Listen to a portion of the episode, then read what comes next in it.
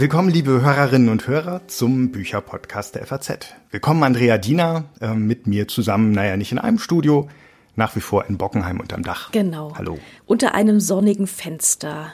Hallo, lieber Friedjof. Was haben wir vor? Wir, wir reden heute über Isabel Allende. Ähm, die kennt man ja, weil ihr erster Roman war Das Geisterhaus. Es war in den 80er Jahren ein ziemlicher Erfolg.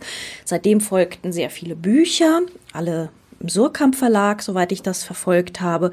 Und ähm, sie hat vor allem sehr viele treue Leserinnen und ähm, ist auch schon eine nicht mehr ganz junge Autorin. Sie wird im kommenden Jahr 80 Jahre alt. Ganz, eine ganz schöne schriftstellerische Karriere, auf die sie zurückblickt. Jetzt gibt es ein neues Buch von ihr.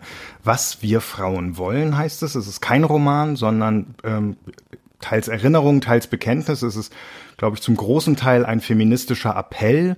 Geschrieben in der Hoffnung, sagt Isabel Allende selbst, unsere Töchter und Enkeltöchter zu inspirieren Sie müssen für uns leben, so wie wir für unsere Mütter gelebt haben und mit der Arbeit weitermachen, die wir begonnen haben, sagt sie. Genau, ich glaube, Memoire nennt man das neuerdings äh, allgemein. Ähm, jetzt haben wir das äh, gelesen, zumindest zum Teil gelesen. Äh, Johanna Dürholz allerdings hat es ganz gelesen und wir haben uns natürlich gefragt, wie kommt jetzt diese Botschaft bei den Töchtern und Enkeltöchtern an? Und äh, Johanna ist deutlich jünger als wir ist äh, Redakteurin in der Gesellschaft bei Faznet und im Leben der Sonntagszeitung und hat seit kurzem auch ein Buch veröffentlicht im Duden Verlag. Ähm, das heißt Die K-Frage. Es geht allerdings nicht um Kanzler, sondern um Kinder. Der Untertitel ist nämlich, was es bedeutet, was es heute bedeutet, kein Kind zu wollen. Und das K ist in Klammern. Das heißt, es lässt alle möglichen Entscheidungen offen. Ja, schön, Johanna, dass du da bist. Schön, dass dein Buch da ist. Und äh, wir freuen uns, dass wir dich hier begrüßen dürfen in dieser kleinen Runde. Hallo. Hallo, Andrea, und vielen lieben Dank für diese tolle Vorstellung. Und hallo auch, lieber Friedjof. Ähm, ich freue mich total, hier zu sein. Und ähm, nur eine ganz kleine Korrektur. Mein Buch kommt am 15. März heraus. Mhm, okay. Genau, aber ansonsten stimmte alles genau. Vor allem die Klammer hast du auch mit Bravour vorgetragen. Ja, die muss man ein bisschen erklären, das stimmt. Ähm, du hast uns ja gewarnt, dass du gar keine Allende-Expertin bist. Das, und wir sind alle keine Allende-Experten. Äh, müssen wir auch nicht sein, ist auch egal in diesem Fall. Ähm, aber du hast schon mal was von ihr gelesen, oder? Ich habe schon mal als Jugendliche das Geisterhaus gelesen, ähm, weil meine Mutter das auch ganz toll fand und die hatte mir es dann gegeben. Und ich habe jetzt tatsächlich auch noch mal die ersten Seiten noch mal kurz überflogen und gelesen, um mich daran zu erinnern, weil ich mich ehrlich gesagt einfach gar nicht mehr dran erinnert habe. Und dann wusste ich wieder, ach ja, die Geschichte und dieser Stil. Aber sonst bin ich wirklich keine Expertin.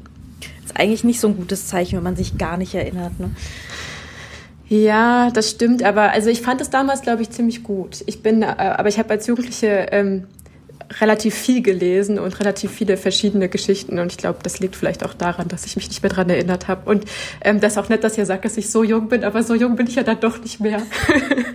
Wir fühlen uns nur einfach sehr, sehr alt. genau. Du darfst uns uralte Morla nennen, mich zumindest. Ähm, mit welchem Gefühl hast du denn, Johanna, ähm, was wir Frauen wollen, aufgeschlagen und mit welchem gelesen und mit welchem wieder zugeklappt? Mm, also ich hatte irgendwie erst so gar kein Gefühl, weil ich dachte, okay, interessant, sie ist also Feministin, aber hat mich jetzt ehrlich gesagt überhaupt gar nicht gewundert, weil ich meine, als äh, chilenische Frau in der Zeit, in der sie groß geworden ist, ähm, schon als Journalistin zu arbeiten. Ich glaube, dafür brauchte man schon eine gewisse Durchsetzungskraft als junge Frau und von daher hat es mich jetzt nicht gewundert, dass sie eine Feministin ist und ich habe es dann mit einem neugierigen Gefühl begonnen, würde ich sagen, und habe es dann auch ganz gerne gelesen. Also es ist halt also sie sagte ja irgendwie, dass sie es auch für die jungen Feministinnen ist und das habe ich nicht so ganz verstanden, weil die jungen Feministinnen, die kennen alles, was da drin steht. Die brauchen das ehrlich gesagt nicht lesen. Aber ich glaube, es ist eine ganz schöne Einführung äh, für junge Frauen und übrigens auch junge Männer ähm, und alle, die sich als nichts der beiden definieren, ähm, sich zuerst mal mit dem Feminismus überhaupt zu beschäftigen. Ich glaube, das ist so eine ganz gute Einführung eigentlich.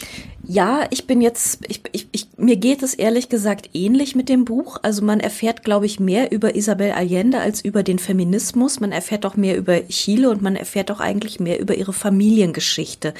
Ähm Aber damit geht's dir doch dann genau umgekehrt wie Johanna wenn du sagst, du erfährst was über die Familie und Johanna sagt, man erfährt da, man kriegt da tausend Sachen über den Feminismus erzählt, die man aber alle schon kennt. Naja, man kriegt keine Sachen über den Feminismus erzählt, sondern man kriegt Sachen über das Patriarchat erzählt. Also das, was Andrea berichtet, das ist auf jeden Fall auch so, vor allem in der ersten Hälfte des Buches. Und in der zweiten Hälfte des Buches ähm, sagt sie nochmal so, was alles ungerecht und schief auf der Welt läuft. Und damit hat sie auch total recht. Also es ist schrecklich, was es für Genitalverstümmelungen an jungen Mädchen gibt. Und es ist schrecklich, schrecklich, dass in manchen Ländern Mädchen gar keine Schulbildung bekommen. Und es ist auch schrecklich, dass auch in westlichen Ländern die Gewalt gegen Frauen nach wie vor extrem groß ist. Aber das sind halt alles keine extrem neuen Fakten oder so. Sie hat nur noch mal alles zusammengetragen. Aber was, worüber Aliente total viel spricht und was ich mir dachte, was vielleicht für jüngere Leute wirklich interessant sein könnte, ist dieser ganze Aspekt des Alterns. Also sie erzählt ja auch darüber, wie es, wie es ist, wenn man ähm, als äh, Frau, als feministische Frau älter wird, wie man so ein bisschen den Ballast hinter sich lässt. Und ähm, sie hat da so einen schönen Halbsatz von, was, von ihren Maximen. Also sie sagt, inzwischen ist sie an einem Punkt angekommen, keine High Heels, keine Diäten und keine Geduld mit Idioten. ähm, also das ist vielleicht schon was, wo man so als, als jüngere Person durchaus einen Blick drauf kriegen könnte und sagen, ach ja, vielleicht wird's ja einfach irgendwie lockerer im Laufe der Zeit, weil ich bin langsam auch an diesem keine High Heels, keine Diäten, keine Geduld mit Idiotenpunkt angekommen und fühle mich da eigentlich sehr wohl und sehr gesehen. Ja, ich bin an dem Punkt auch. Allerdings das liegt das auch an dem Pandemiejahr, würde ich sagen. Also vor allem das keine High Heels und keine Diäten, das war jetzt ja irgendwie sehr schwierig in der letzten Zeit umzusetzen.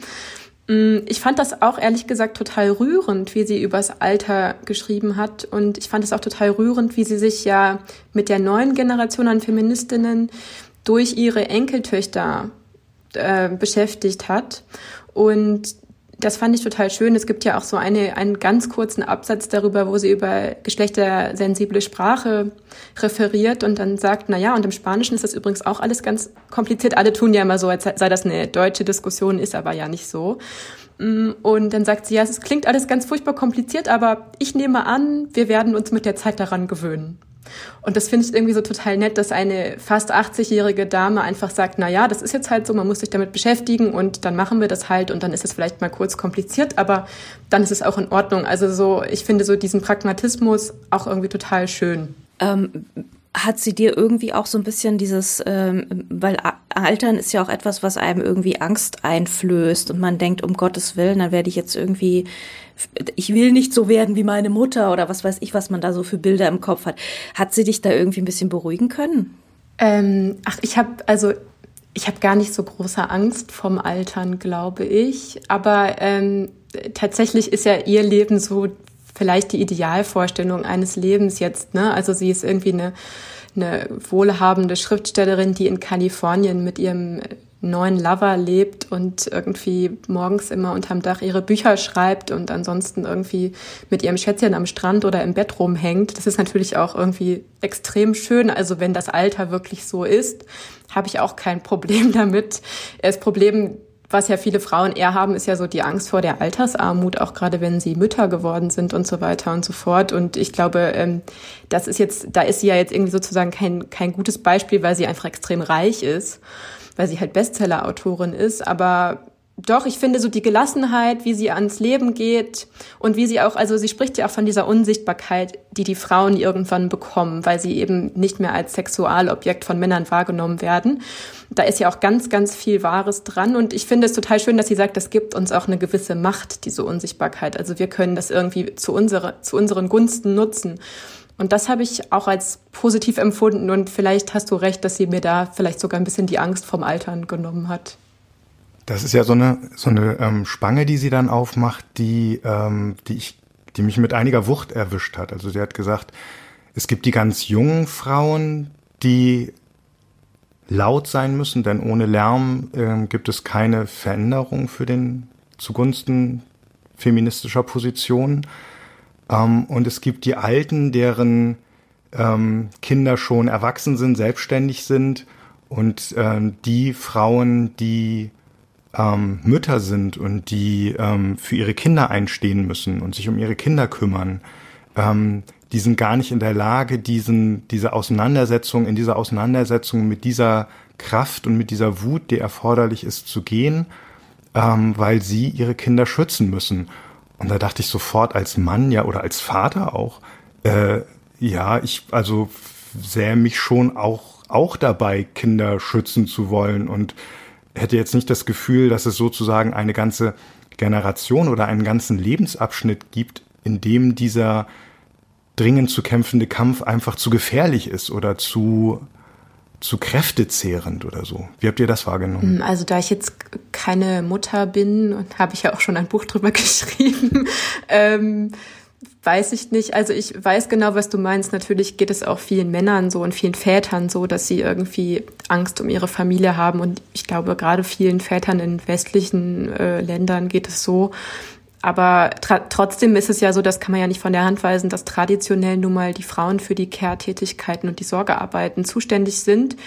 Und dass diese extrem auslaugend sein können, das glaube ich auf jeden Fall. Und ich meine, es ist ja auch in Deutschland nach wie vor so, dass äh, dass ein Großteil der Frauen die Care-Tätigkeiten fast allein übernehmen oder und, und dass ein Großteil der, der Mütter in Teilzeit mhm. arbeitet. Und ich glaube, was sie ja auch sagen will, ist, dass, dass das eine total auslaugende Sache ist und dass man vielleicht dann nicht mehr die Kraft hat, auch noch irgendwie für andere feministische Ideale einzustehen. Wenn du den ganzen Tag arbeitest, nach Hause kommst und dann nochmal arbeitest, weil du dann eben deinen Zweitjob, einen Haushalt und Kinder machst, dann hast du, also wann mhm. hast du dann die mhm. Zeit, ein feministisches Memoir meinetwegen zu schreiben? Das ist halt auch schwierig. Mhm. Völlig klar. Also du hast es auf so einem Energielevel gelesen, auf so einer so einer Frage der Kraft, Kraftreserven und so weiter. Ich habe es auf einer Fra auf einer Ebene der Bedrohung irgendwie gelesen, dass es zu gefährlich wäre oder zu, dass man sich zu sehr exponiert oder so. Aber vielleicht hast du auch recht. Wahrscheinlich kann man beide Ebenen betrachten, würde ich jetzt mal vermuten. Mhm.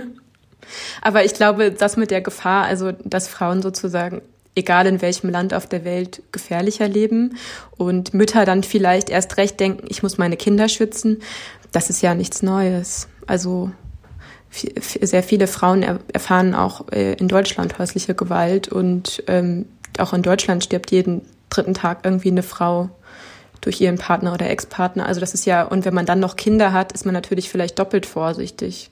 Andrea, du hattest vorhin Chile schon ähm, angesprochen oder die biografischen Anteile genau. dieses Memoirs, was ja irgendwie ein Standbein in den biografischen Anteilen hat auch.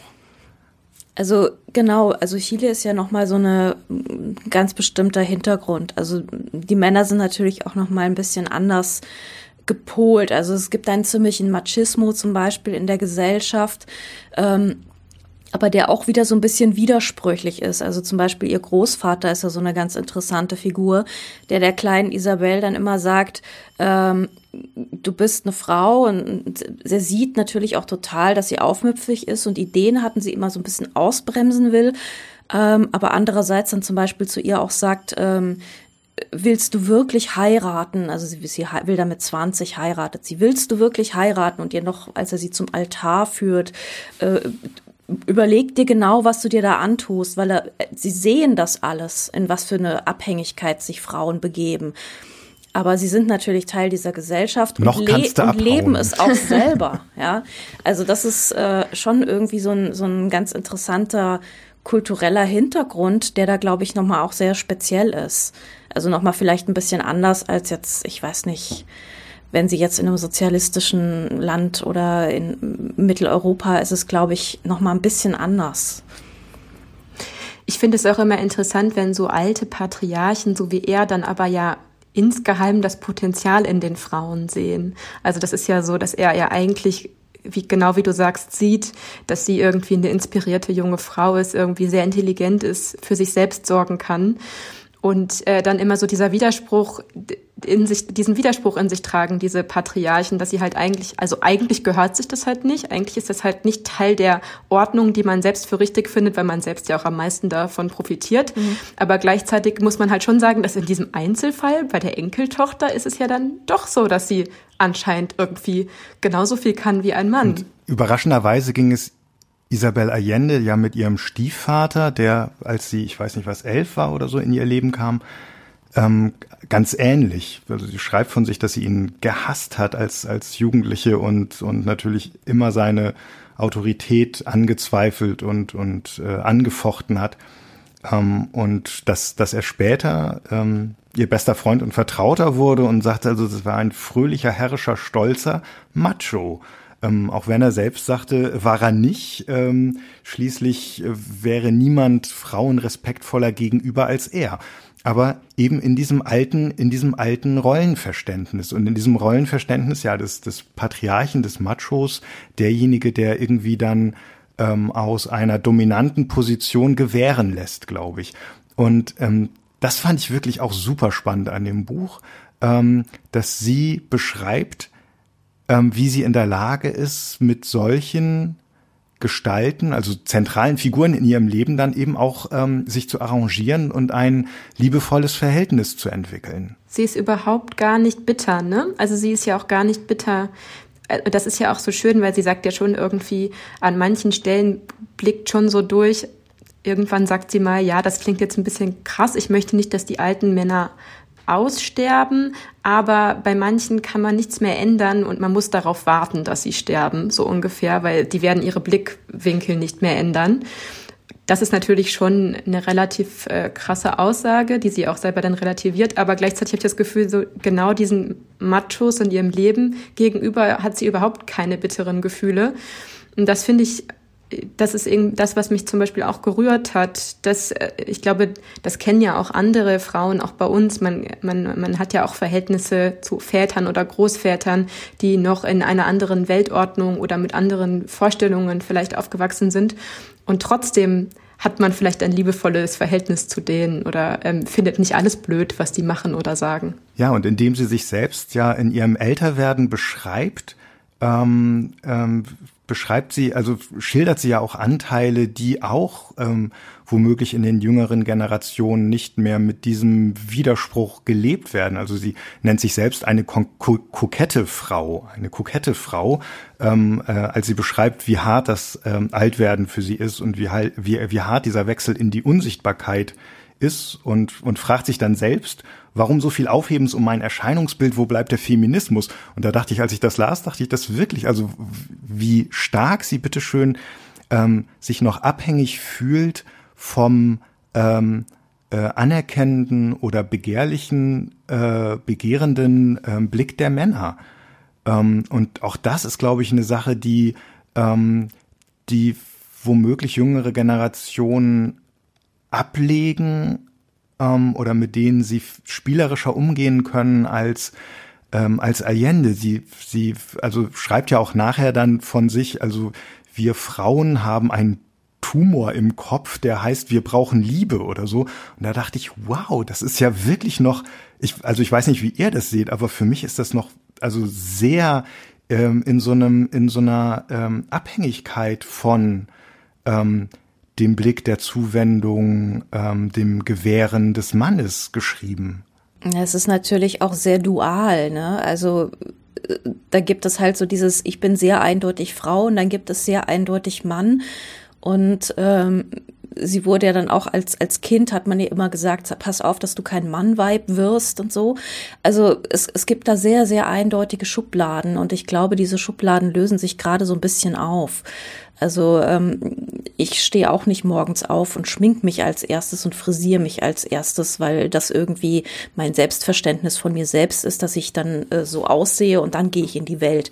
Also ich habe dann schon, auch schon ich habe da ein anderes Selbstverständnis und ähm, also gerade jetzt natürlich in der Pandemie, wo wir ja sowieso alle komplett verwahrlosen. Aber ähm, wie du ja schon gesagt hast, ähm, aber irgendwie hab, ist mein Selbstbild als Frau halt auch eines, äh, dass ich auch unfrisiert und ungeschminkt und ohne Ohrringe und äh, in, in Gammelhosen trotzdem irgendwie äh, weiblich bin und mich nicht dazu erst hinstilisieren muss, auch wenn ich trotzdem jetzt natürlich, wir alle interessieren uns für Mode und wollen uns auch mal schön anziehen, klar. Aber es ist, glaube ich, nicht ganz so stark so ein internalisiertes ähm, Selbstverständnis, dass man wirklich immer so ganz Frau sein muss und auch ähm, diese, diesen Erwartungen oder die ganze Zeit diesen Blick mit sich rumträgt, diesen männlichen Blick. Wie gucken sie mich alle an? Was, was sehen sie, wenn sie mich sehen? Ja, ich glaube, das ist uns echt schon so ein bisschen abhanden gekommen.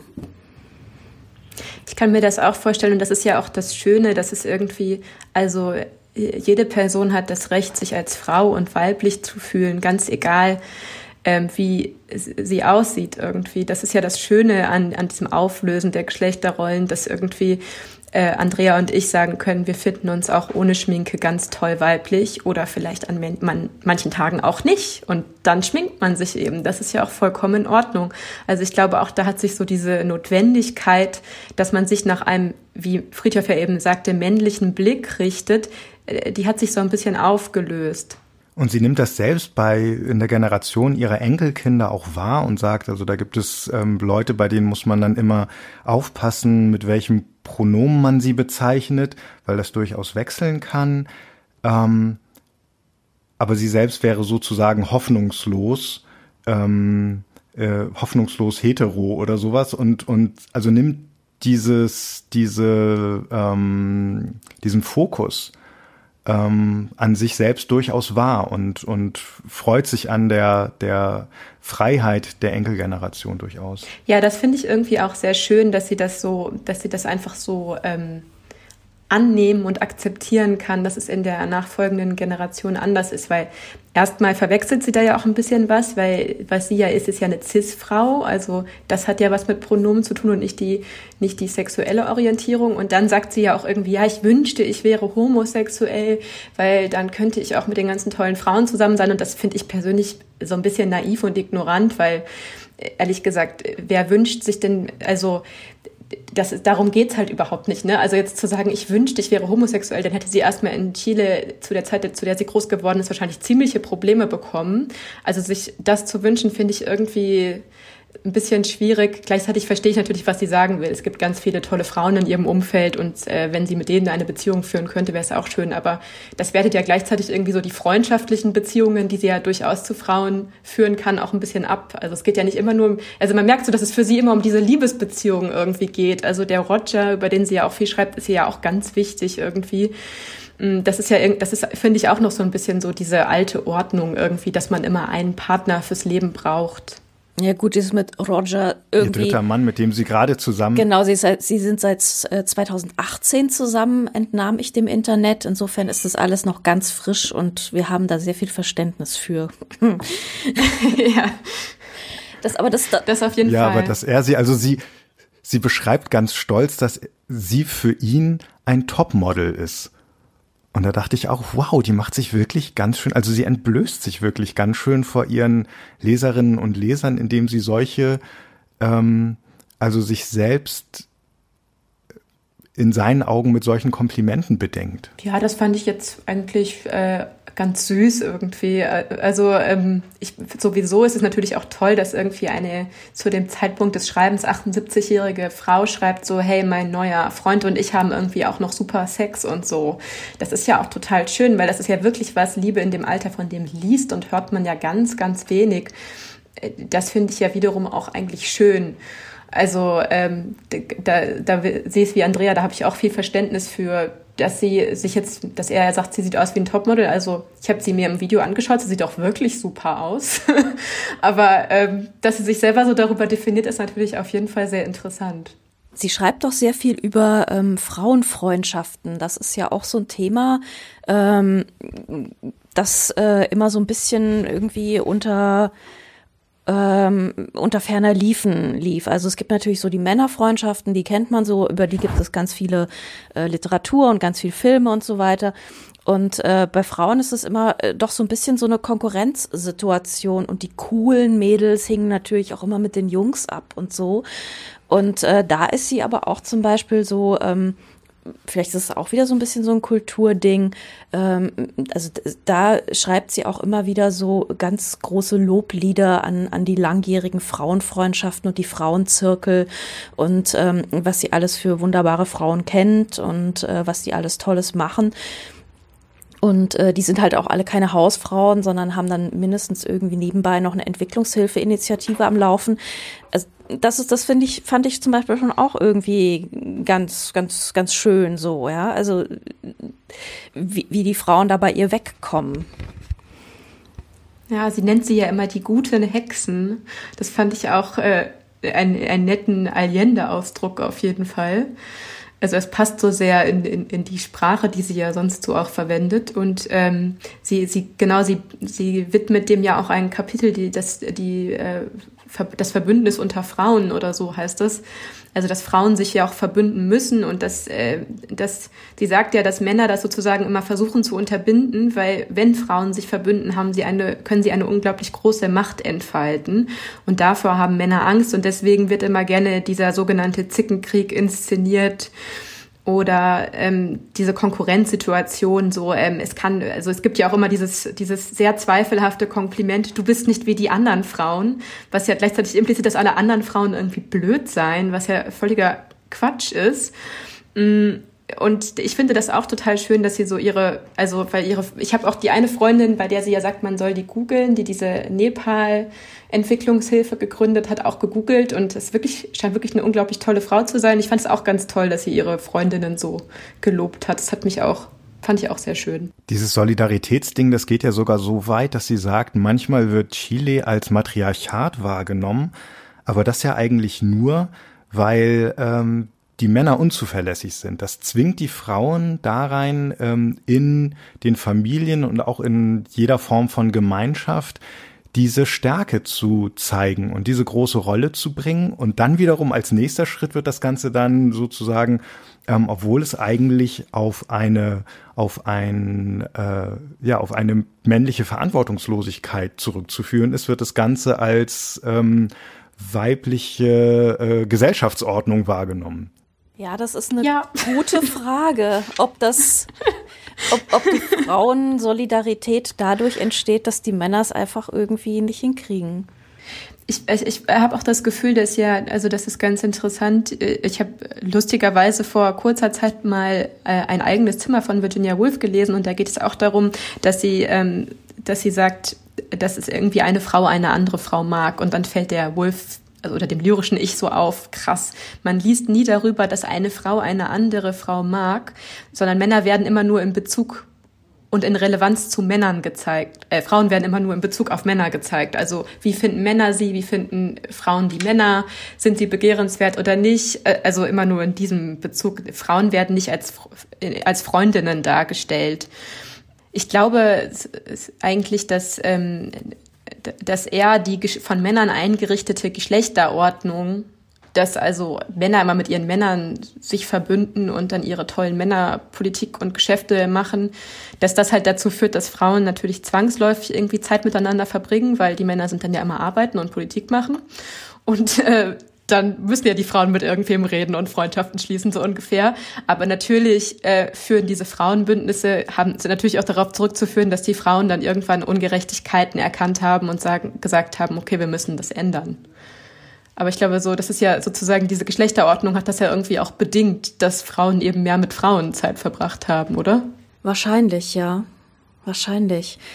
Also ich glaube, es ist so, ähm, in vielen äh, arabischen oder sowas äh, Kulturen ähm, gibt es ja auch wirklich so, dass die Frauen äh, sehr viel zu Hause untereinander sich eben verständigen und äh, Familienbünde ähm, bilden. Und also aus dem Saudi-Arabischen zum Beispiel ähm, feiern die Leute ja auch getrennt Hochzeit. Also es gibt eine Männerhochzeit und eine Frauenhochzeit. Auf die eine feiert der Bräutigam, die andere feiert die Braut.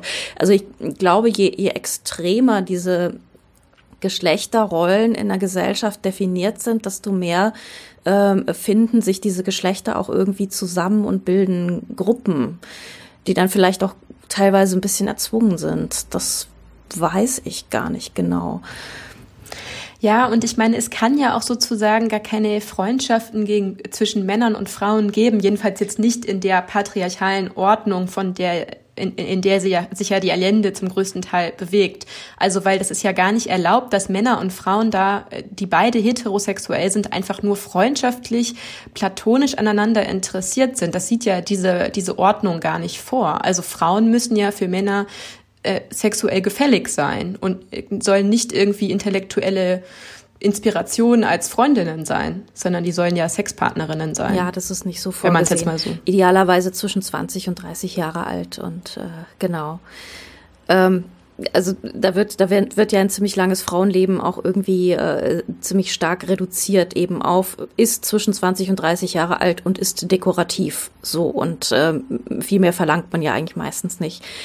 Ähm, aber insofern finde ich das halt wirklich ganz interessant, wie halt so in, in, in westlichen Gesellschaften, ähm, also jetzt bei uns zum Beispiel so eben diese, diese, diese Inszenierung des Zickenkriegs, ähm, irgendwie auch daraus, also irgendwie auch daraus entstanden sind, ähm, dass wir doch eine ziemlich lange emanzipatorische ähm, Bewegung haben, also wie das irgendwie zusammenhängen kann. Ja, ich finde das auch interessant. Ich habe zum einen immer noch äh, die Befürchtung, dass dieser Zickenkrieg tatsächlich immer noch genutzt wird, um Frauen klein zu halten von Männern. Ja. Also, dass äh, wenn eine Frau ins Büro kommt und da waren bisher nur Männer und dann ist sie die erste Frau und dann kommt noch eine Frau, dann wird, dann werden diese Frauen automatisch miteinander verglichen. Das kann man ja ganz schön zum Beispiel im Deutschrap sehen. Da waren ja am Anfang ganz wenige Frauen und die, die da waren, die waren immer zerstritten. Mhm. So, weil es kann nur eine auf dieser Plattform geben, was natürlich Quatsch ist, weil es gibt 100 Männer. Warum kann es nicht, nicht auch 100 Frauen geben? So.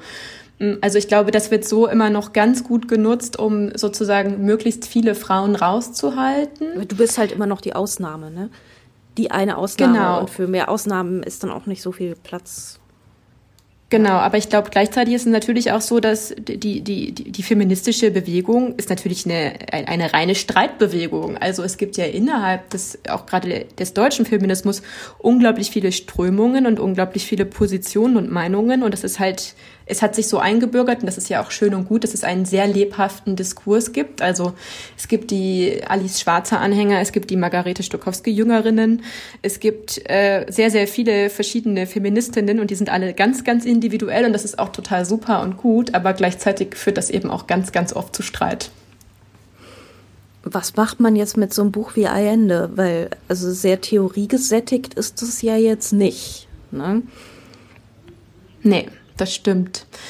Also ich äh, habe tatsächlich ge gedacht, dass ich es vielleicht meiner kleinen Cousine mal schenke, weil die beschäftigt sich gar nicht mit Feminismus und ähm, die ist auch sehr genervt davon gewesen, dass ich ihr jetzt in der Bachelorarbeit immer zeigen musste, wie sie richtig gendert und so. Und ich glaube, dass so diese ganzen, also es ist ja sehr, sehr, also eigentlich versucht die Allende auf eine sehr leichte Art und Weise etwas total Diffiziles darzustellen, nämlich sie macht ja so diesen globalen Feminismus eigentlich auf. Ne? Also sie geht ja auf ganz viele verschiedene Länder und die Ungleichheiten in diesen Ländern auf. Und das ist natürlich ganz schwierig, weil in jedem Land ist die Ungleichheit zwischen Männern und Frauen nochmal, stellt sich nochmal anders dar. Und natürlich ist die, äh, haben in Deutschland Frauen mehr Rechte, als sie in Saudi-Arabien haben. Ähm, deswegen finde ich das eigentlich total interessant, dass sie es, dass sie sich dem so global genähert hat, weil es eigentlich, finde ich, wahnsinnig schwierig ist, weil ähm, das ist ja zum Beispiel auch ein Vorwurf, dem der Alice Schwarzer oft gemacht wird, ist, dass wenn man hier dann anfängt, den Feminismus global zu öffnen, dann kann es auch ganz schnell rassistisch werden. Das ist sehr, sehr ein sehr, sehr schwieriges Unterfangen tatsächlich. Ähm, aber ich finde, dass die Allende tatsächlich irgendwie, dass es so ein schönes Einsteigerbuch ist oder Einsteigerinnenbuch. Also es ist so Feminism 101 oder so. Also ich könnte mir wirklich gut vorstellen, dass es eigentlich für junge Leute, die sich noch nicht damit auseinandergesetzt haben, schon einiges bereithält. Also gerade in der zweiten Hälfte, wenn sie eben nochmal alles so vorträgt, was alles wo schief läuft. Die ist eine ziemlich kalte Dusche, diese zweite Hälfte, finde ich. Also ja. da wird sie dann auf einmal vielleicht auch sehr journalistisch und, und trägt dann zusammen, was es wirklich an unfassbaren Grausamkeiten gibt und auch strukturellen Grausamkeiten in den unterschiedlichsten Regionen und unterschiedlichsten Gesellschaften. Ähm, also beim, für mich, also mein Lesen war so. Ähm, ich habe erst gedacht, na ja, ähm, äh, sie selbst nennt sich mal oder sie selbst sagt mal, sie sei als Schreibtante bezeichnet worden von einem chilenischen Schriftstellerkollegen. Und ich dachte, hm, ähm, äh, sie ist ja also so eher ähm, eher Unterhaltungsliteratur. Ähm, ist das so, äh, werde ich, werde ich daran mein, mein Lesevergnügen haben, wird mir das Spaß machen. Ähm, dann habe ich gesehen, dass sie ganz viel von sich erzählt und dass sie auch so ein bisschen, es schien zunächst wahllos von sich erzählt und dann also zwischendurch kam es mir vor, so wie bei diesen allerersten E-Mail-Programmen, da hatte man die Funktion alles senden, wenn man so fünf E-Mails geschrieben hatte und sich dann wieder ins Internet einwählte. Und, und da dachte ich, ähm, irgendwie läuft das so ein bisschen aus dem Ruder, ähm, das Buch. Aber das drehte sich dann, noch bevor sie dann mit diesem, mit dieser kalten Dusche kam, drehte sich das, ähm, weil ich merkte, dass sie, dass es auch unglaublich mutig von ihr ist. Das meinte ich mit diesem Entblößen.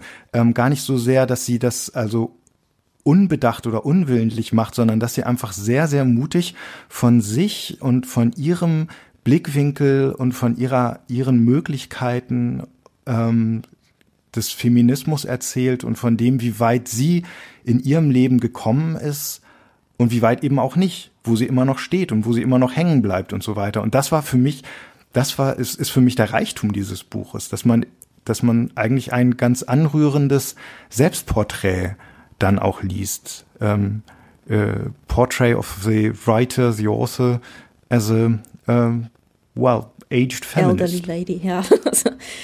Ja, das stimmt.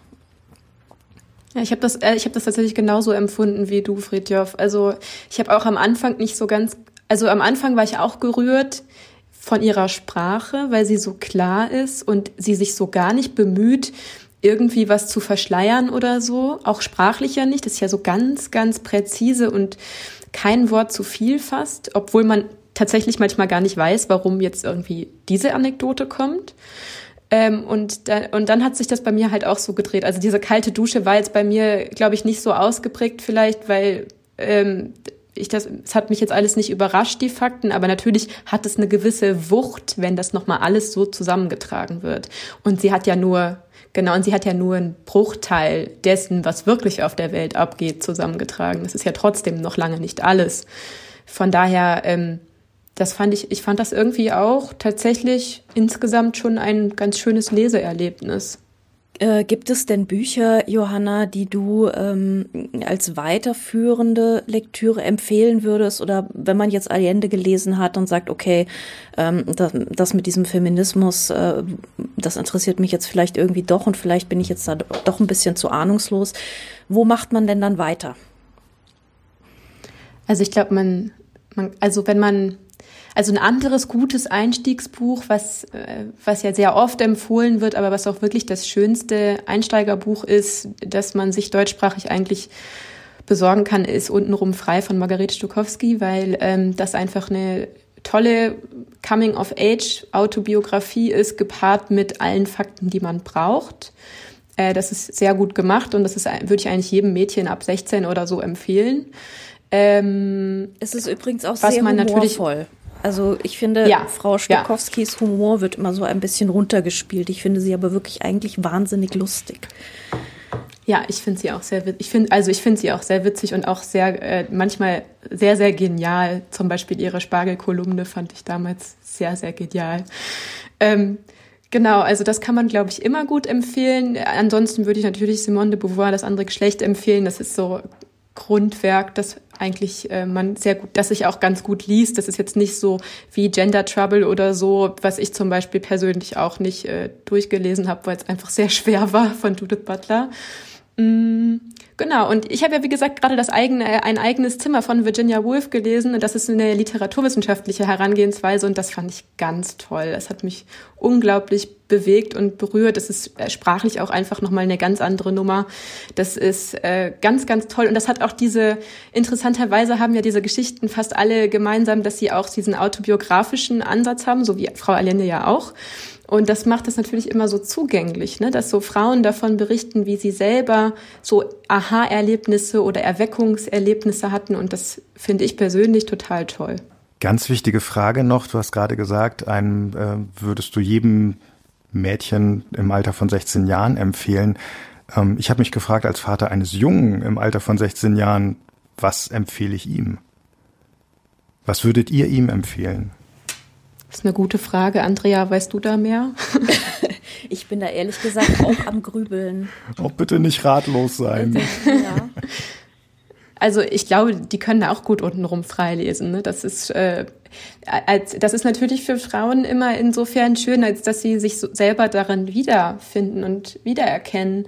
Aber das heißt ja nicht, dass, äh, dass es nicht auch toll ist für Jungen, die lesen, mal eine weibliche Perspektive kennenzulernen, weil von denen gibt's ja auch nach wie vor immer noch nicht ganz so viele, die so schonungslos mhm. sind. Und ich glaube, darum würde ich zum Beispiel untenrum frei auch empfehlen. Oder übrigens würde ich auch die Frau Allende, 16-Jährigen, auf jeden Fall ans Herz legen. Also das finde ich ist auch ein super Einstiegsbuch eigentlich. Ich weiß jetzt halt nicht, wie ein 16-jähriger Junge das findet, wenn sie dann über zehn Seiten darüber schreibt, wie sie sich schminkt und wie alt sie ist und so. Keine Ahnung. Aber ähm, ansonsten, also so diese zweite Hälfte äh, würde ich auch, kann man ruhig auch mal in Schulbüchern abdrucken, so ungefähr. Was wir Frauen wollen von Isabel Allende wurde von Svenja Becker übersetzt, ist bei Surkamp erschienen, hat 184 Seiten bloß übrigens, haben wir noch gar nicht gesagt, und kostet 18 Euro. Ja, vielen Dank, jo Johanna, dass du da warst, dass du mit uns gesprochen hast. Vielen Dank, hast. dass ich kommen durfte. Es hat sehr viel Spaß gemacht, mit euch zu sprechen. Dankeschön, uns auch. Ganz unsererseits.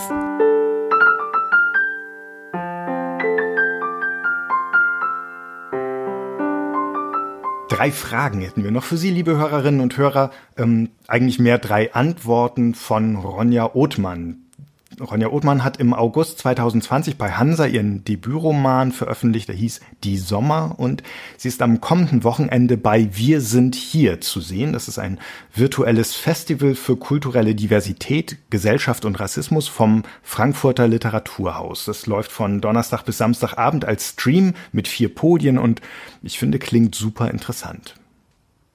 Ich sitze hier mit Ronja Othmann per Zoom in Verbindung und äh, ich habe sie zum ersten Mal gesehen beim Bachmann-Lesen in Klagenfurt. Das war im Jahr 2019 und sie hat einen Ausschnitt aus einem Text vorgelesen, der dann später auch ein Buch wurde, nämlich genau das Buch, was von ihr vorliegt, Die Sommer. Die erste Frage lautet ganz einfach, warum schreiben Sie? Ähm, ich weiß es ehrlich gesagt gar nicht, warum ich. Also ähm, irg irgendwann habe ich damit angefangen, aber mhm. eigentlich, ähm, also das, das ist vielleicht albern, aber eigentlich schon so seitdem, seitdem ich so Teenager bin oder das schreibe ich und seitdem habe ich nicht mehr aufgehört. Und dann habe ich mir die Frage nicht mehr gestellt. Also irgendwie glaube ich, kann ich es mir nicht nicht schreiben vorstellen. Deswegen, ja. Welches Buch würden Sie Ihrem jüngeren Ich empfehlen? Also mein jüngeres Ich hat Gott sei Dank schon äh, die Essays von Hertha Müller äh, sehr früh in die Hände bekommen. Deswegen muss ich es äh, meinem jüngeren Ich nicht empfehlen. Ähm, ansonsten, oh Gott, ist eine gute Frage. Ich glaube, jetzt spontan würde ich sagen, äh, die Bücher von Annie Ernaux. Gibt es denn ein Buch, dessen Lektüre sie verändert hat oder ihren Blick auf sich oder auf die Welt verändert hat?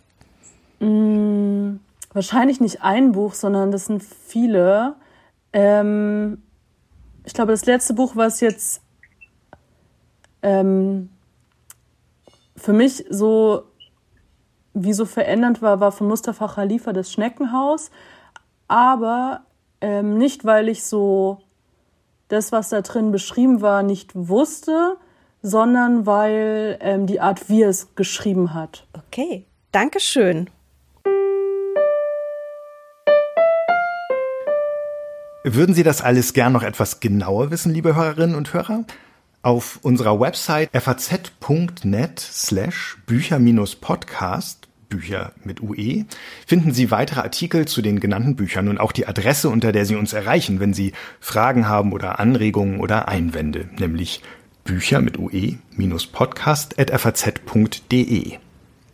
Auch beim nächsten Mal geht es um eine ehemalige Teilnehmerin des Wettlesens in Klagenfurt. 2016 nämlich hat Sharon Dodua O'Toole den Bachmann-Preis gewonnen.